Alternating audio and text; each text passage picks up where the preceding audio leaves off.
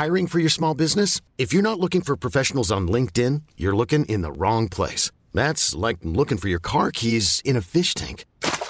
LinkedIn helps you hire professionals you can't find anywhere else, even those who aren't actively searching for a new job but might be open to the perfect role. In a given month, over 70% of LinkedIn users don't even visit other leading job sites. So start looking in the right place. With LinkedIn, you can hire professionals like a professional. Post your free job on linkedin.com slash achieve today. Soit.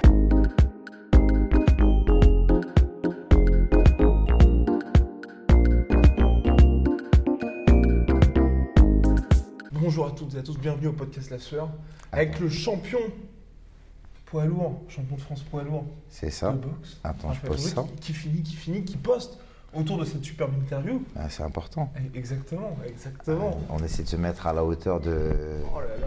De votre média. Oh là là, c'est trop d'honneur. C'est trop- trop d'honneur. Bon, donc à Paris, au Temple Noblard, spécialement en déplacement pour nous et puis pour d'autres médias. Alors, quelles sont les actus du moment? Alors, les actus du moment, eh bien, sportivement, professionnellement, sportivement. Alors, sportivement, bah, je suis un, petit peu en repos parce que le, 29 ma- le 22 mars pardon, dernier à Besançon, j'ai défendu euh, victorieusement pour la seconde fois mon, mon titre de champion de France. Expéditivement aussi. Ouais, donc voilà. Après, nous on, a, on attend de gagner. Après, ça va vite, ça va pas vite. On est prêt pour 10, mais, mais voilà, ça a, été, euh, ça a été très rapide et puis tant mieux. Donc, à ce rythme-là, je pourrais boxer jusqu'à 70 ans, je pense. Donc là, toujours invaincu. Ouais, toujours invaincu, oui. Et, et par rapport à ça, quels sont les projets? Rester euh, actifs, on va dire?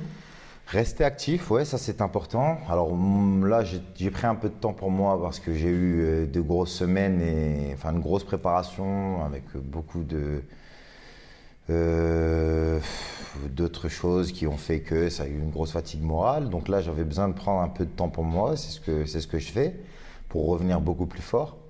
Et comme là, on arrive quand même en fin de saison, donc ça tombe très bien. Et puis euh, on va remettre ça, remettre le couvert en début euh, septembre, enfin en septembre, octobre, début de saison prochaine. Et euh, en espérant faire un combat d'entrée, mais l'actualité reste euh, toujours la même. hein. C'est toujours, on, est, en négociation avec le clan Anthony Yoka, donc.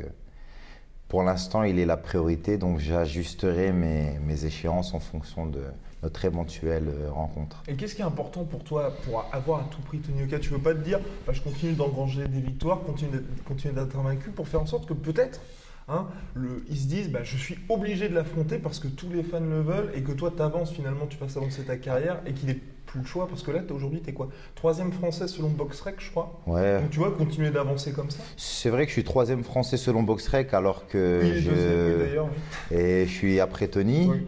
Euh, Ce qui je trouve pas qu'il y ait un grand sens à cela. Après, le classement BoxRec, à mon sens, hein, c'est quelque chose non pas d'insignifiant, mais euh, je pense qu'il faut pas se référer qu'à cela, parce qu'on peut pas me mettre numéro 3 derrière Tony, sachant que j'ai deux fois plus de combats que lui et que je suis l'actuel champ- triple champion de France. Donc me mettre en dessous, sachant bien qu'en plus de ça, il est suspendu depuis je ne sais combien de temps.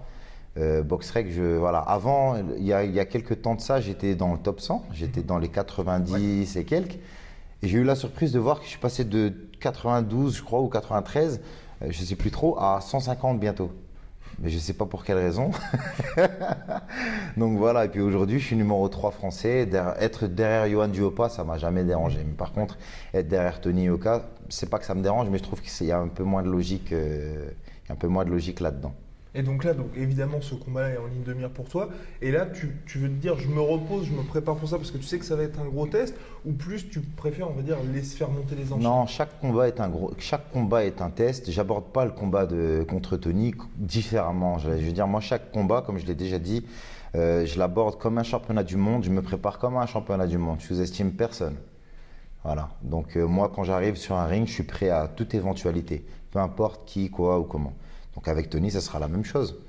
Et, je vais pas me préparer plus, euh, parce que dire que je vais me préparer plus pour Tony, c'est dire que je me suis pas suffisamment préparé avant. Eh oui. Et ce n'est pas le cas. Donc moi, je me prépare toujours euh, sans, sans, sans, aucun- sans aucune retenue.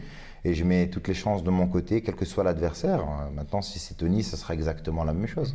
Sauf que les sparring partners seront différents, seront plus grands, ils seront. J'adapterai forcément ma préparation en fonction d'eux. Ceux qui me suivent savent qu'à chaque combat, j'arrive pas toujours au même poids. Tout dépend de ce que je vais faire. Et si j'ai envie d'aborder un combat plus, avec plus de poignes, je vais arriver peut-être plus lourd. Mais là, par exemple, quand j'ai boxé Karim Beredjem, j'étais à bientôt 107 kilos. Quand j'ai boxé euh, Zakaria Azouzi, j'étais à 102 kg 600. Je veux mhm. dire, tout dépend d'eux. Et quand je boxe pas, je suis à 110, 111. Mhm. Ça dépend. Maintenant, j'aborde chaque, j'aborde chaque préparation de la même manière. Et ensuite, je, je, je, je peaufine en fonction de l'adversaire. Est-ce que tu penses à des combats peut-être éventuellement à l'étranger ou, là vraiment c'est cette ceinture de champion de France qui toi tu veux la conserver? Non, je voulais pas conserver. Déjà, je, je, suis triple champion de France un peu par euh, contrainte. Mhm. Parce qu'à la base, je voulais même pas la défendre une seule fois. Mais étant donné que Tony m'a défié et que, contrairement à ce que beaucoup peuvent penser, je n'ai jamais eu peur de quelque défi que ce soit, j'ai organisé une défense de ma ceinture à Grande-Sainte, donc le 29 septembre 2018. J'ai gagné. C'était pour attendre. J'ai commencé l'organisation avant que Tony soit suspendu, en espérant qu'il ne le soit pas. Bon, malheureusement pour lui, il l'a été, et malheureusement pour moi aussi. Donc, je n'allais pas annuler mon organisation parce qu'il est suspendu. Donc, j'ai défendu encore mon titre. Et le 29 septembre, j'ai dit que je le défendrai plus, que voilà.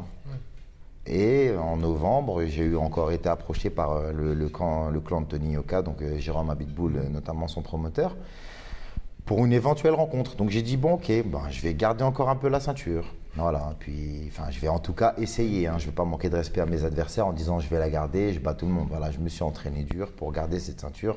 Voilà, pas que mes adversaires se méprennent.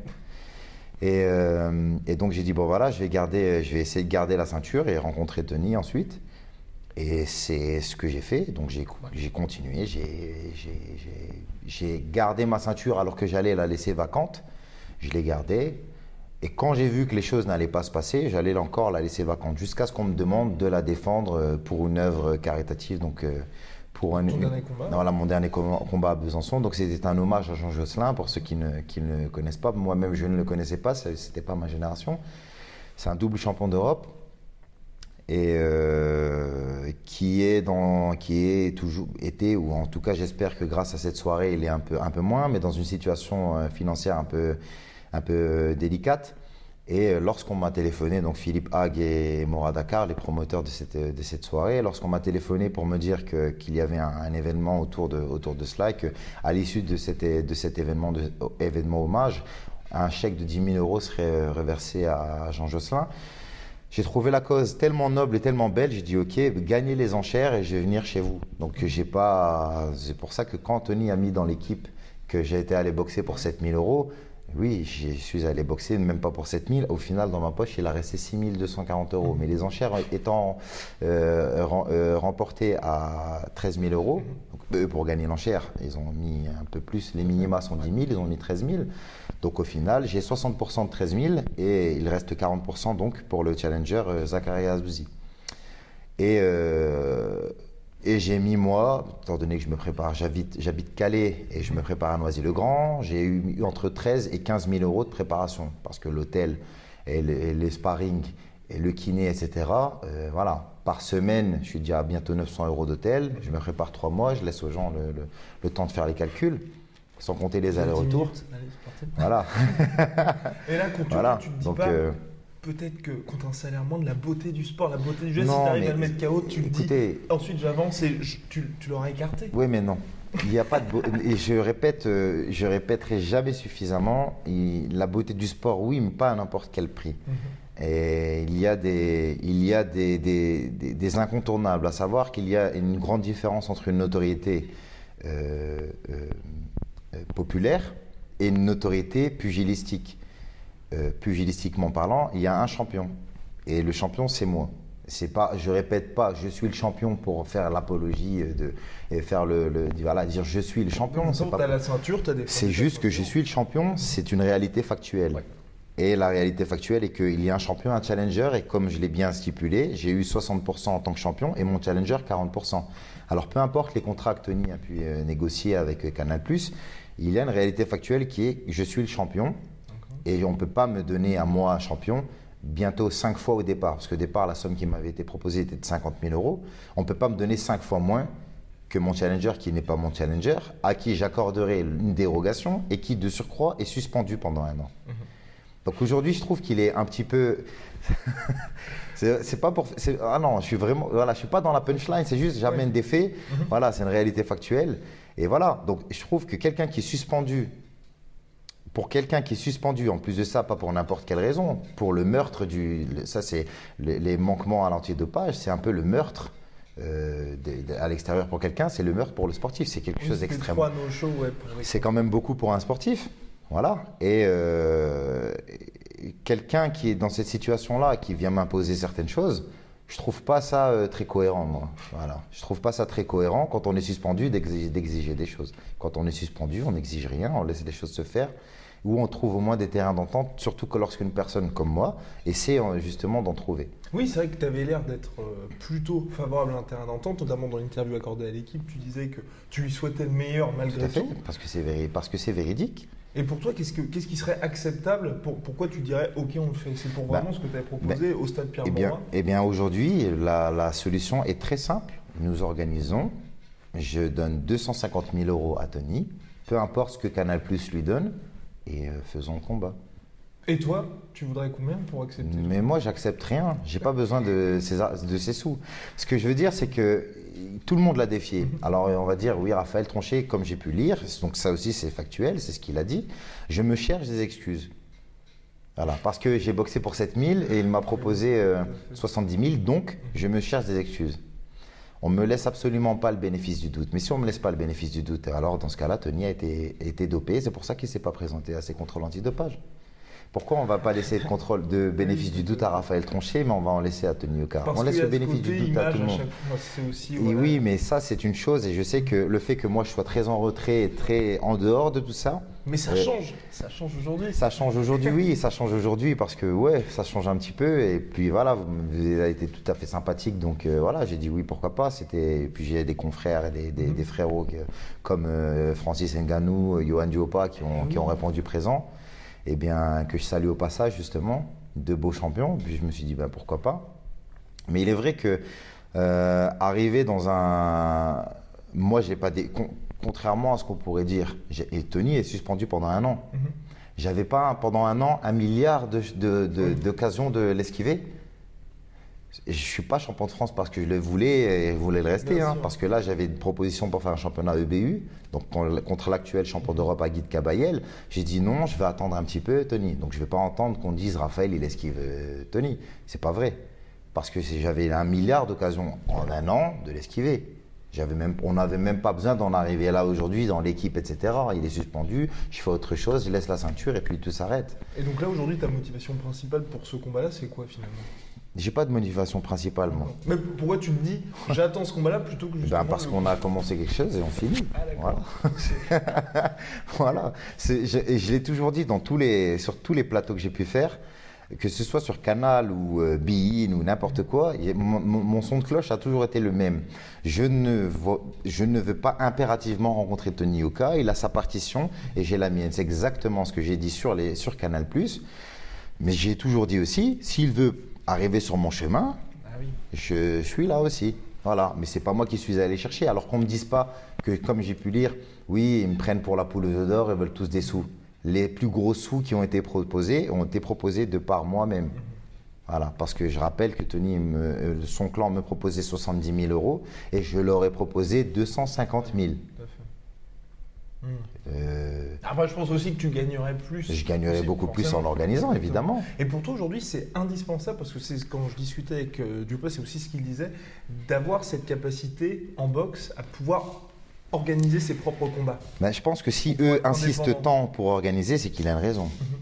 Mais même toi, je veux dire. Donc, si, moi j'organise, si moi j'insiste pour organiser, il y a également une raison qui est probablement la même que la leur.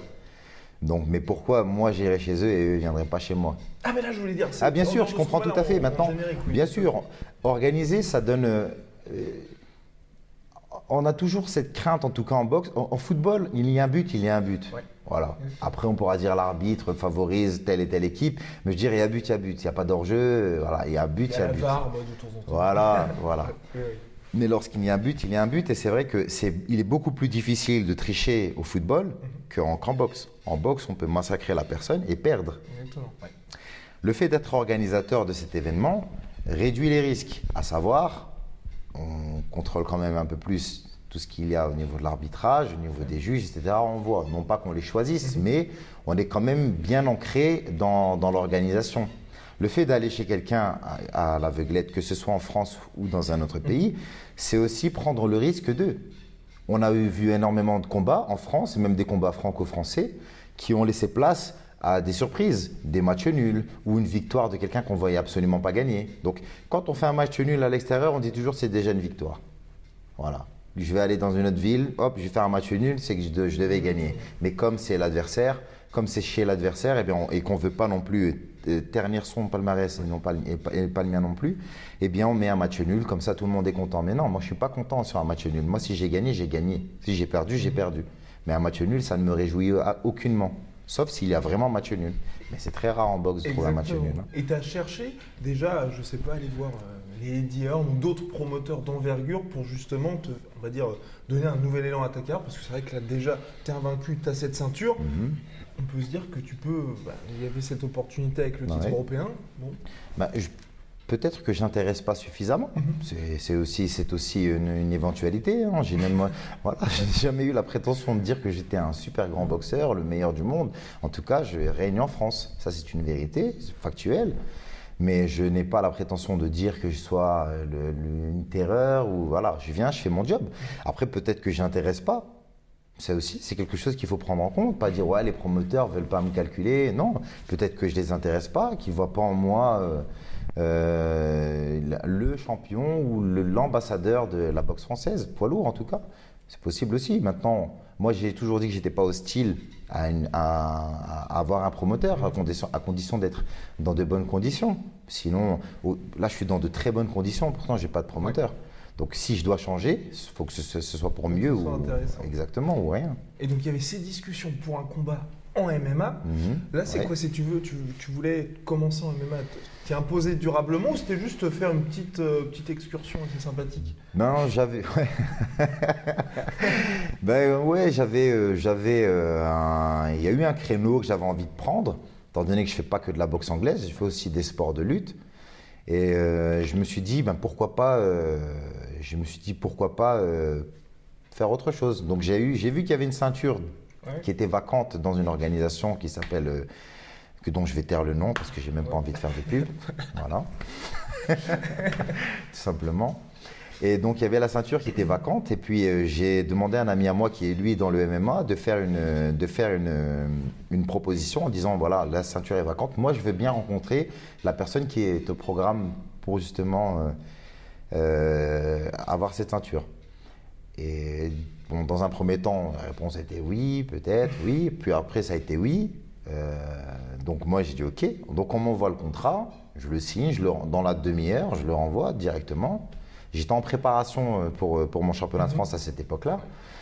Et euh, donc je l'imprime à l'hôtel, je le signe, je le renvoie. Et, euh, et donc voilà, je commence mon job. Puis on me dit, maintenant, ben, mon adversaire est blessé.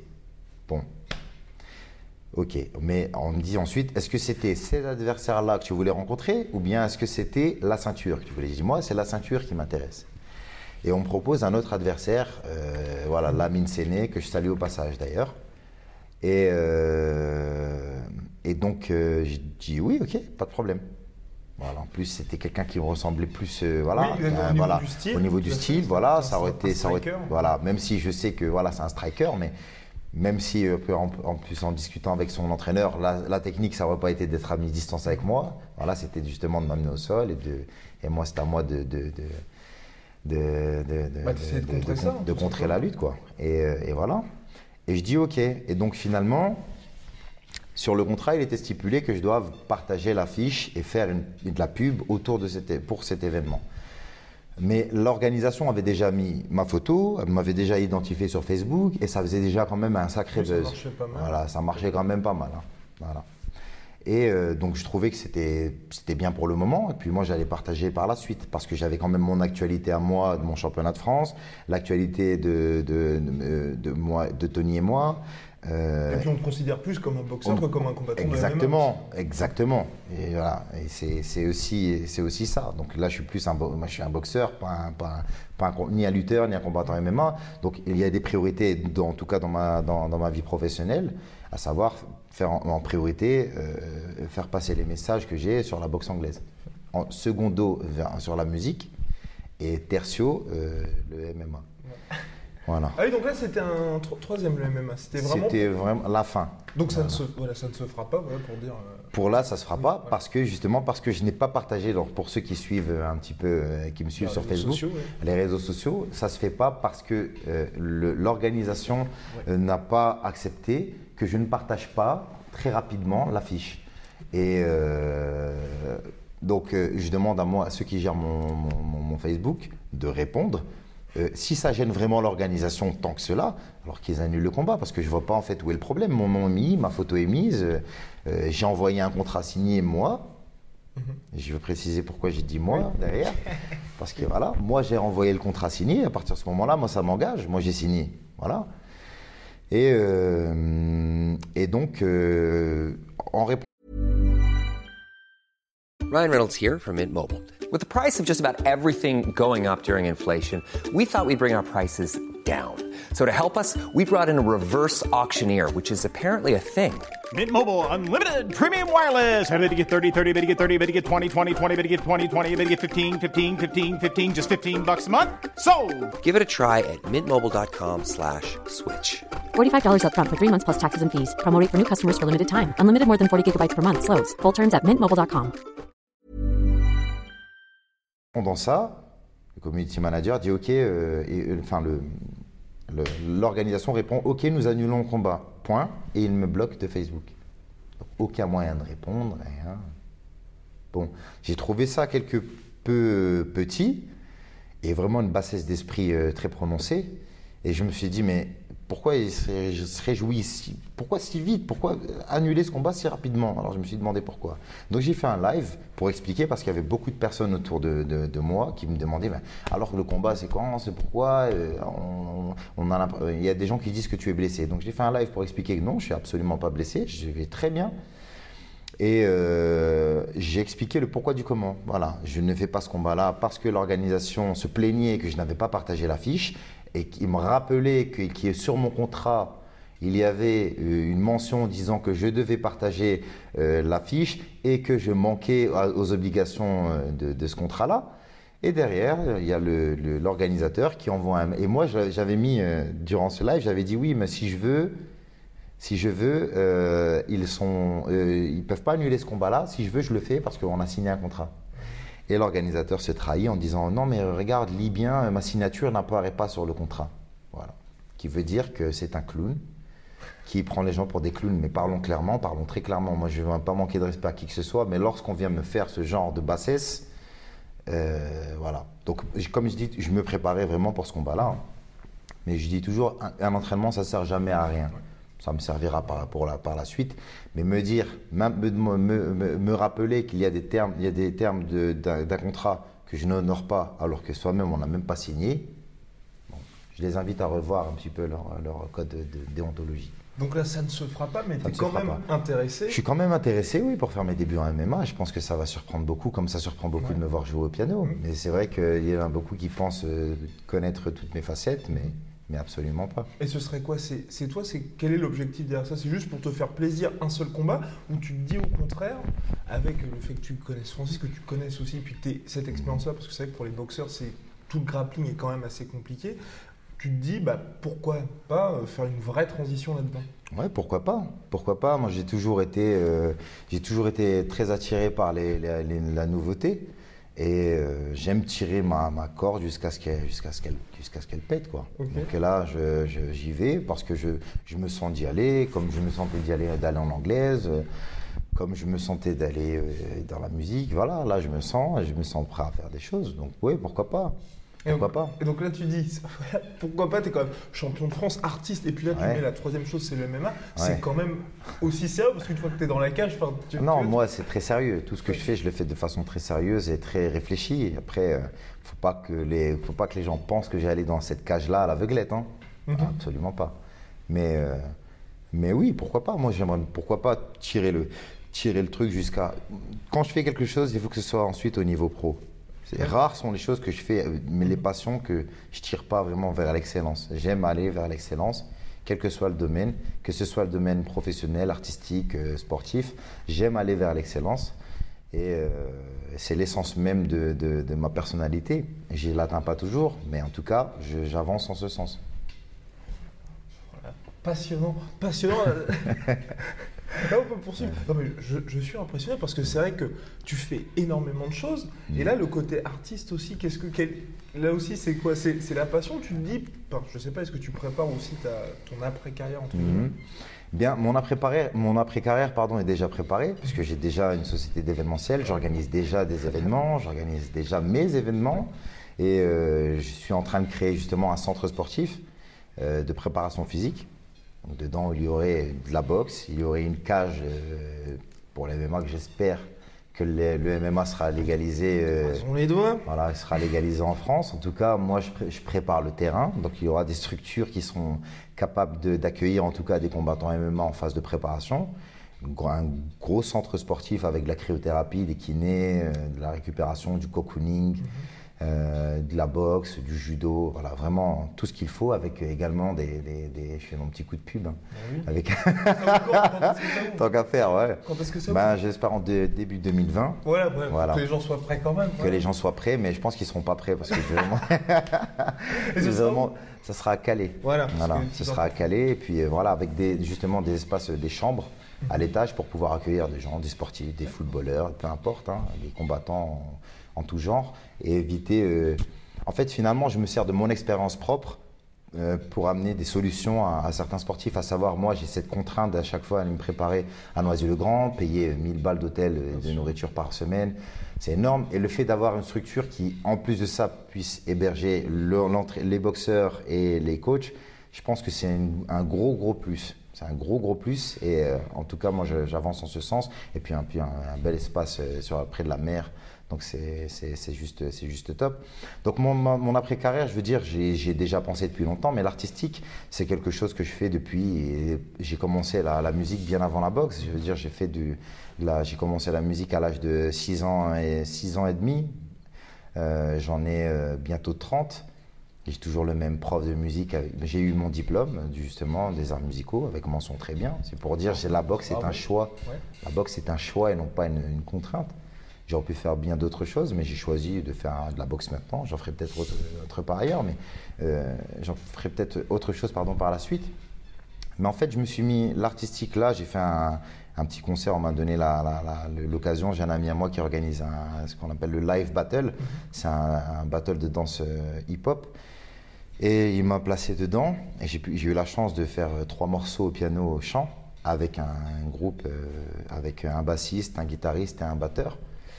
Et, euh, et c'était une façon pour moi de me libérer de, de toute cette, cette aliénation dans, dans laquelle on, on se trouve, à savoir euh, tu es un boxeur, donc tu es une brute, donc euh, tu dois faire ci, donc tu dois rester là, donc tu dois toujours foncer les sourcils. Et moi j'avais envie de finalement d'être moi.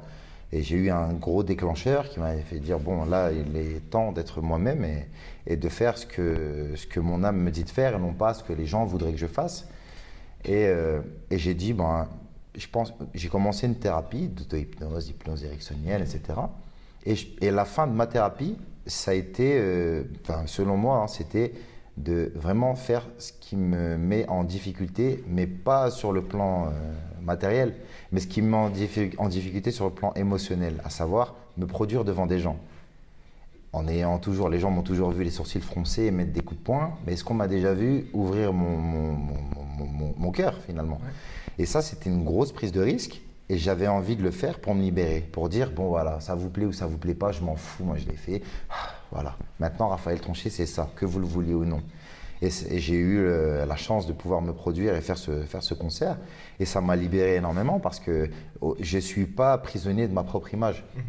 Voilà. Et je suis libre. Voilà. Et en pleine conscience de qui je suis et de ce que j'aime faire. Et, voilà. Et c'est pour ça, en fait, que j'ai laissé un peu l'artistique euh, prendre le dessus euh, ces derniers temps. Oui, donc tu, tu- tu parlais en fait du fait de montrer tes émotions face aux gens, mais c'est vrai que chaque fois que tu combats, tu es au centre. Les gens ont les yeux rivés sur toi. Et quelle est la Mhm. différence entre t'exprimer artistiquement Mhm. et sportivement? La différence entre m'exprimer artistiquement et sportivement. Alors, il y a, c'est pas la même émotion, la même émotion. À savoir que toute ma vie était euh, euh, euh, l'espace, euh, enfin l'espace, l'espace de bah, quasiment toute une vie. euh, ma- ma- mon seul moyen de défense a toujours été, euh, non pas, la- voilà, j'avais toujours un voile de violence, un voile de colère, un voile de tout, en- qui, qui- qui me permettait de me sentir en sécurité. Et, et en fait, je me suis aperçu lors de mon dernier combat qu'en fait, ce voile-là ne m'était pas nécessaire. Mhm. Parce que, euh, je t'explique une anecdote, j'ai fait une séance euh, d'hypnose ericksonienne. Donc l'hypnose ericksonienne, c'est pas l'hypnose de Mesmer, comme beaucoup peuvent voir, c'est une, hypnose où soi-même, on, se fait nos propres suggestions. Je réfléchis à ce que je ne veux plus, je réfléchis à ce qui est bon pour moi, personne, ne- voilà, c'est moi qui choisis. Et euh, donc je fais cette séance d'hypnose et puis l'hypnothérapeute, qui est Christelle Blancard, me dit inspire euh, ce qui te dérange et expire-le. Alors je me suis mise à inspirer un tas de noms, un tas de prénoms, un tas de mots, dont euh, colère, des choses que je veux pas dans ma vie. Colère, violence, euh, rage, pas rage de vaincre, hein, mais rage tout court. Euh, voilà. Des mots qui, qui- qui étaient, qui étaient pour moi des, très négatifs. Et vient le jour de la pesée. Donc le 21 mars à Besançon. Puis Zachary Azuzi porte une casquette et vient coller sa casquette sur mon front. Et il appuie. Donc une, une visière, ça fait mal. Donc moi je baisse ma tête pour lui dire euh, colle pas ta casquette euh, sur mon front. Puis il enlève sa casquette. Donc là il y a, il y a la vidéo. hein. Et il vient coller son front cette fois-ci sur le mien. Donc, et il appuie, il pousse et il pousse. Alors moi je pousse. Alors moi je pousse. Et euh, j'ai pas peur de lui une seule seconde à ce moment-là. Mais j'ai pas dans le ventre ce que j'avais avant. À savoir, certainement, il aurait pris une gifle à l'époque, quelques semaines avant. Aurait sûrement pris une gifle où je l'aurais poussé, voilà, parce que là, c'était une agression de- qui dépassait mon seuil de tolérance. De l'époque, en tout cas. hein. Là, on arrive quand même sur un truc où il y a, il y a- physiquement, on se touche. Et je- j'ai pas cette habitude, moi, là, de me laisser approcher comme ça. Et je remonte dans ma chambre après la pesée et j'arrête pas de réfléchir. J'ai dit, mais putain, mais qu'est-ce que je vais faire? Mais pourquoi? Et pourquoi j'avais pas ce truc qui me permettait de me sentir en sécurité? J'avais pas de colère, rien. J'ai pas, pour ceux qui ont vu la, la pesée, j'ai pas répondu, j'ai pas dit un mot, je l'ai pas poussé, rien. De marbre. Et je monte dans ma chambre et ça m'a perturbé. Mais ça m'a vraiment, littéralement perturbé. Je me suis dit, mais pourquoi j'ai fait cette séance d'hypnose? J'aurais dû la faire après le combat. Parce qu'il y avait trop d'informations que je connaissais, que j'ai pas réussi à traiter. Une situation. Exactement une situation et nouvelle. C'était mon deuxième combat, ma deuxième pesée. Et finalement, euh, comme si c'était la première. Le lendemain, le jour du combat, on arrive, l'arbitre nous, donne, euh, nous met face à face pour nous donner les consignes et il me remet un coup de pression. Ah, tu faisais le beau hier, tu faisais le beau, hein, je, vais taire les, les trucs. Tu vas voir euh, ce que je vais te faire, tu vas voir ce que je vais te faire. Et je reviens dans mon coin. Et trois secondes avant de démarrer un combat, je suis encore en train de réfléchir. Parce que c'était quelque chose de nouveau.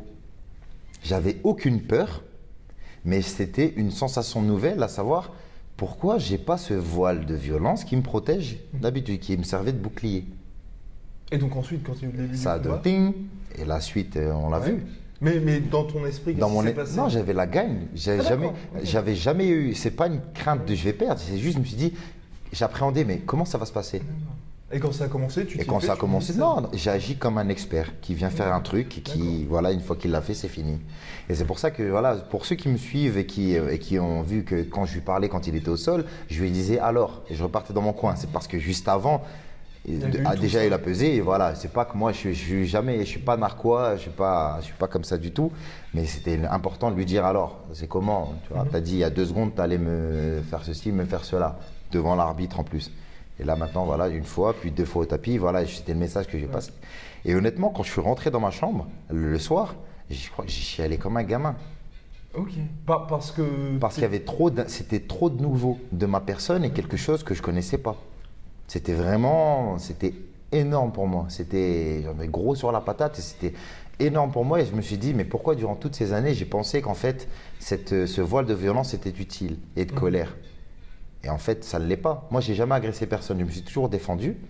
Mais je me rends compte qu'en fait, même euh, j'avais j'avais même des moyens de ne pas me défendre avec un dialogue ou avec quelque chose de, de différent. Et le fait de savoir que que que que- que- qu'en fait j'avais pas besoin et que j'étais pas forcément la personne que j'étais. Là je suis moi. Ça m'a bouleversé. C'était énorme pour moi au niveau émotionnel.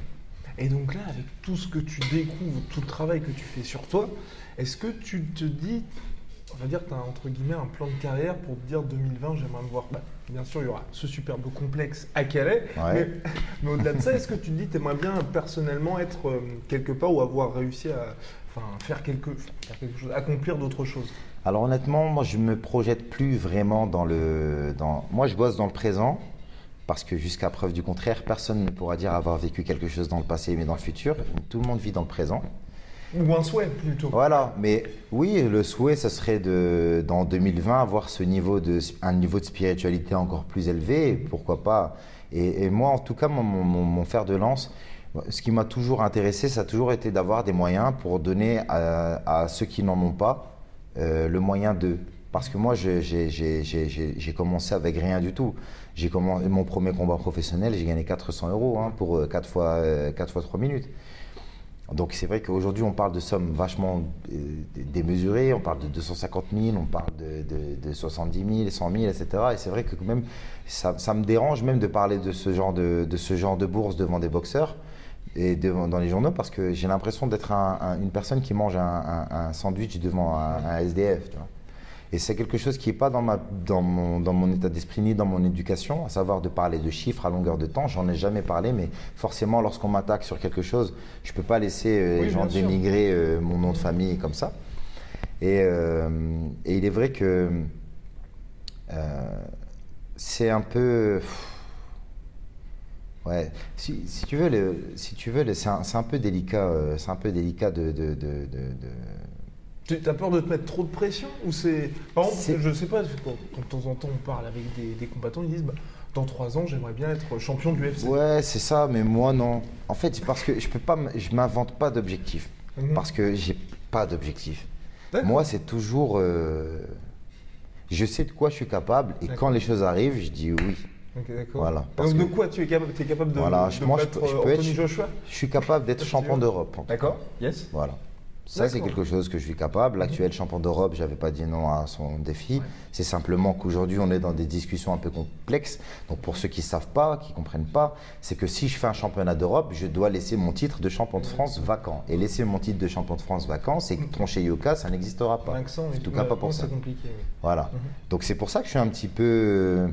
J'ai le cul entre deux chaises. Oui, c'est- l'expression est- voilà, elle prend tout Mhm. son sens là. Et euh, c'est vrai que oui, être champion d'Europe, je sais que j'ai le potentiel pour. Ça, c'est quelque chose, voilà, je sais que je peux. Et par rapport au top mondial aujourd'hui, est-ce que ce sont des personnes tu- qui t'inspirent ou tu te dis il y a encore un palier pour les, pour les franchir ou au contraire tu te dis bah, je peux les regarder droit dans les yeux? Moi, je peux regarder tout le monde droit dans les Mhm. yeux. Moi, Raphaël Tronchet. Et après, entre ce que moi je pense et la réalité factuelle, il y a. il y a- il y a- Et donc la réalité voilà, factuelle c'est-à-dire que moi, demain, je croise Anthony Joshua ou Deontay Wilder dehors. Ouais. Tu peux regarder dans les yeux mais un petit peu comme ça parce Ouais, je vais les regarder un peu haut parce qu'ils sont un peu grands, mais Exactement. quand quelqu'un est trop grand, tu peux faire en sorte qu'il arrive à ton niveau. quoi. Bien sûr. Et donc, et donc là par rapport à ça, c'est Ouais. des combats que tu as envie de. Oui, pourquoi pas? Pourquoi pas? C'est son. En tout cas, je sais que ce serait de, de- ça serait de- une grosse motivation pour moi. Ce serait une grosse motivation de me dire ouais, bah demain tu boxes Joshua. Ouais. Moi, je vais. Mais voilà, là, ça va. C'est un truc qui va me motiver. Ça- Il n'y a pas de chose qui me. Pff, Je veux dire, il y a- il y a- vu, au vu de ma vie et de tout ce que j'ai pu vivre ou autre, crois-moi, c'est vraiment pas un ring avec, des, avec un cadre, avec un arbitre, avec des règles qui va me faire peur, vraiment. Moi, j'ai vécu des choses bien plus complexes que des gens de 2 mètres. J'ai franchi des obstacles bien plus grands que des gens qui font 2 mètres. Et euh, voilà, pour moi, c'est régi. Il, y a- il faut un gagnant, il faut un perdant. Moi, je viens gagner, il vient gagner. Voilà, moi, j'ai mes, j'ai mes qualités, il a les siennes. On vient, chacun fait ce qu'il ce qu'il- ce qu'il peut faire. Mais, mais ce n'est pas toujours celui qui- qu'on pense qui gagne. hein. Est-ce qu'il y a oui, oui, oui. On parlera de Rennes PSG. On Voilà. s'est dit PSG, ben non, Ouais. C'est Rennes. Et- Dédicace à Benjamin Bourigeau, mon frérot qui vient de Calais, Ah, ouais. pour dire que tout vient pas de Paris, quoi. Ça vient du Nord. Est-ce qu'il y a quelqu'un qui t'a inspiré dans ta carrière de sportif ou même enfin, quelqu'un qui t'a inspiré globalement? Parce que c'est vrai que comme on a l'impression que tu es dans différents milieux.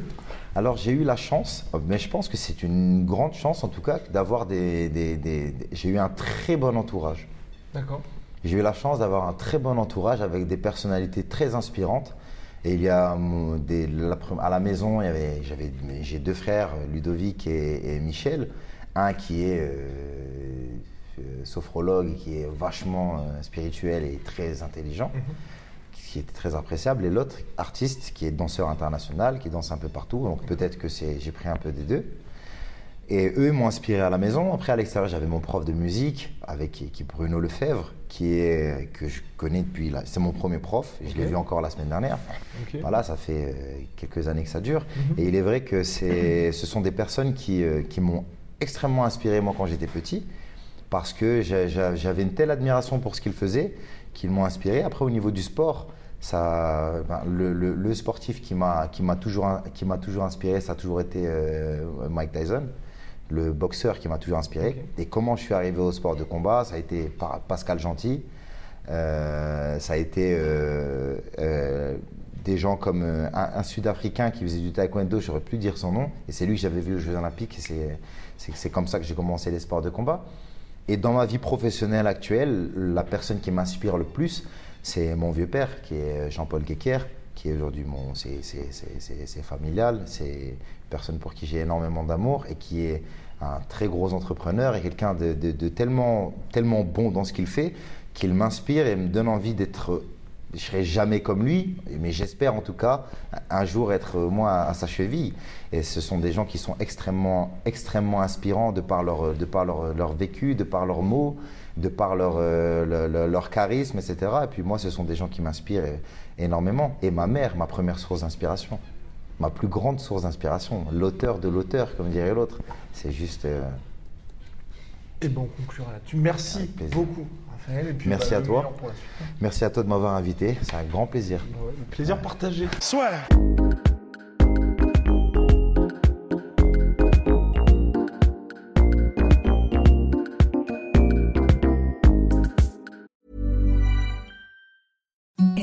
The softest sheets you've ever felt. Now imagine them getting even softer over time. That's what you'll feel with Bowl and Branch's organic cotton sheets. In a recent customer survey, 96% replied that Bowl and Branch sheets get softer with every wash. Start getting your best night's sleep in these sheets that get softer and softer for years to come. Try their sheets with a 30-night guarantee. Plus, get 15% off your first order at bowlandbranch.com. Code BUTTERY. Exclusions apply. See site for details.